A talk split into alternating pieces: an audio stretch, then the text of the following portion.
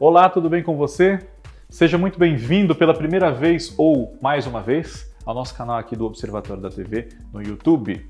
Eu sou o Fábio Costa e esse é o Curiosidades da TV. Né? Todas as quartas-feiras temos Curiosidades da TV. Se você não é inscrito ainda no nosso canal, inscreva-se e ative as notificações para ver não só os vídeos que eu faço, mas também o Olhar Latino com o Cadu Safner, os vídeos do Cristiano Blota por trás da tela, Cacá Novelas e muito mais. Além, é claro, de você ficar por dentro de tudo sobre o mundo da TV no observatoriodatv.uol.com.br. O SBT, agora em agosto, no dia 19, completou 40 anos no ar. Né? Isso foi muito celebrado na imprensa, foi muito saudado, houve reportagens especiais no jornalismo da casa, enfim. Né? E ainda pegando o gancho dessa comemoração, já que 40 anos uma emissora de TV não faz todo dia, né? E o SBT tem uma trajetória que rendeu muito carinho e muitos fãs, né? Entre aqui o nosso público no Brasil.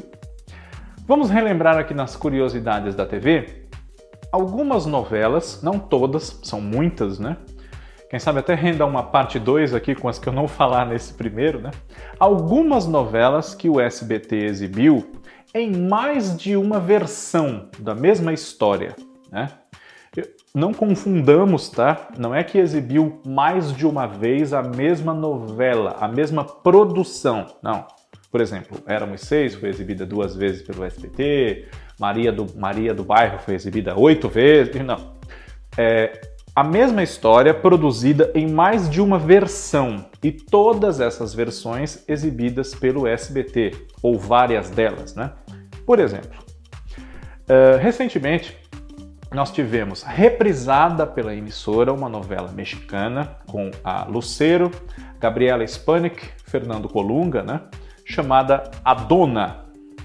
Essa novela, ela foi produzida, salvo engano meu, no México em 2010. Chegou aqui só em 2015 e depois foi reprisada aqui né, já uma vez, enfim. Essa novela nós já havíamos assistido no Brasil com o nome de Amor e Ódio, numa produção nacional com texto de Henrique Zambelli, né? A novela é de Inês Rodena, né?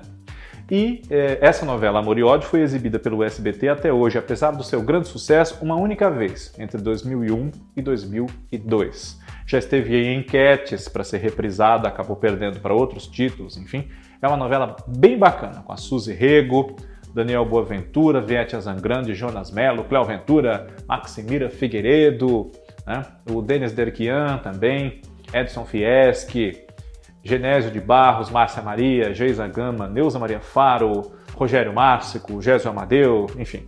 Né? A própria, eu falei Maria do Bairro, né?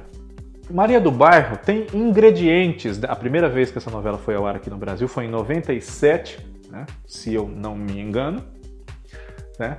E essa novela tem ingredientes de um grande clássico da teledramaturgia lá no México e que aqui se tornou também um clássico das novelas mexicanas. Foi a primeira delas exibida no Brasil.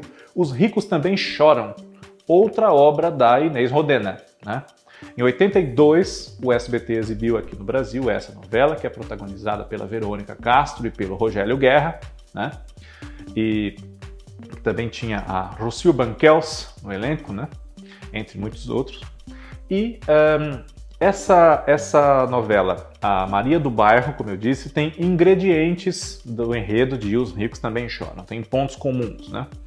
Mas, pelo sucesso, por outros rumos que tomou, acabou não sendo, digamos assim, uma adaptação tão fiel quanto se esperava ou poderia ser, enfim. E um caso semelhante ocorreu aqui no Brasil também, né? Porque uh, o SBT retomou o título Os Ricos Também Choram e fez uma nova adaptação inspirada em Inês Rodena no ano de 2005, protagonizada pela Thaís Versosa e pelo Márcio Killing. Né? Era uma história de época e chamou uma atenção e tudo, mas muita, muitas pessoas, muita gente que acompanhou a versão com a Verônica Castro talvez esperasse uma coisa mais próxima, né? e tinha muitos elementos que foram criados pelos adaptadores, liderados ali pelo Marcos Lazzarini. Né? Então, acabou sendo uma experiência diferente. Né? Uh, outro caso de novela que o SBT exibiu em mais de uma versão, de história que o SBT exibiu em mais de uma versão, é o de uh, Esmeralda. Né? Esmeralda foi exibida aqui no Brasil no ano 2000 com grande sucesso, né? uma produção, é mais uma história da Esmeralda da Délia Fiadio, né? salvo engano meu. É, é mais uma história que o SBT exibiu em mais de uma versão no ano 2000 com a Letícia Caldeirão e o Fernando Colunga, entre 2004 e 2005 com a Bianca Castanho e o Cláudio Lins, no papel do casal central ali, né? Mas em 1992, uma versão da Venezuela já havia sido exibida pelo SBT e teve o nome de Topázio, né? E a protagonista, a moça cega, pela qual os homens se apaixonam, enfim, porque ela é muito bonita, muito doce, etc., era interpretada por uma atriz realmente muito bonita, Grécia Colmenares. Né?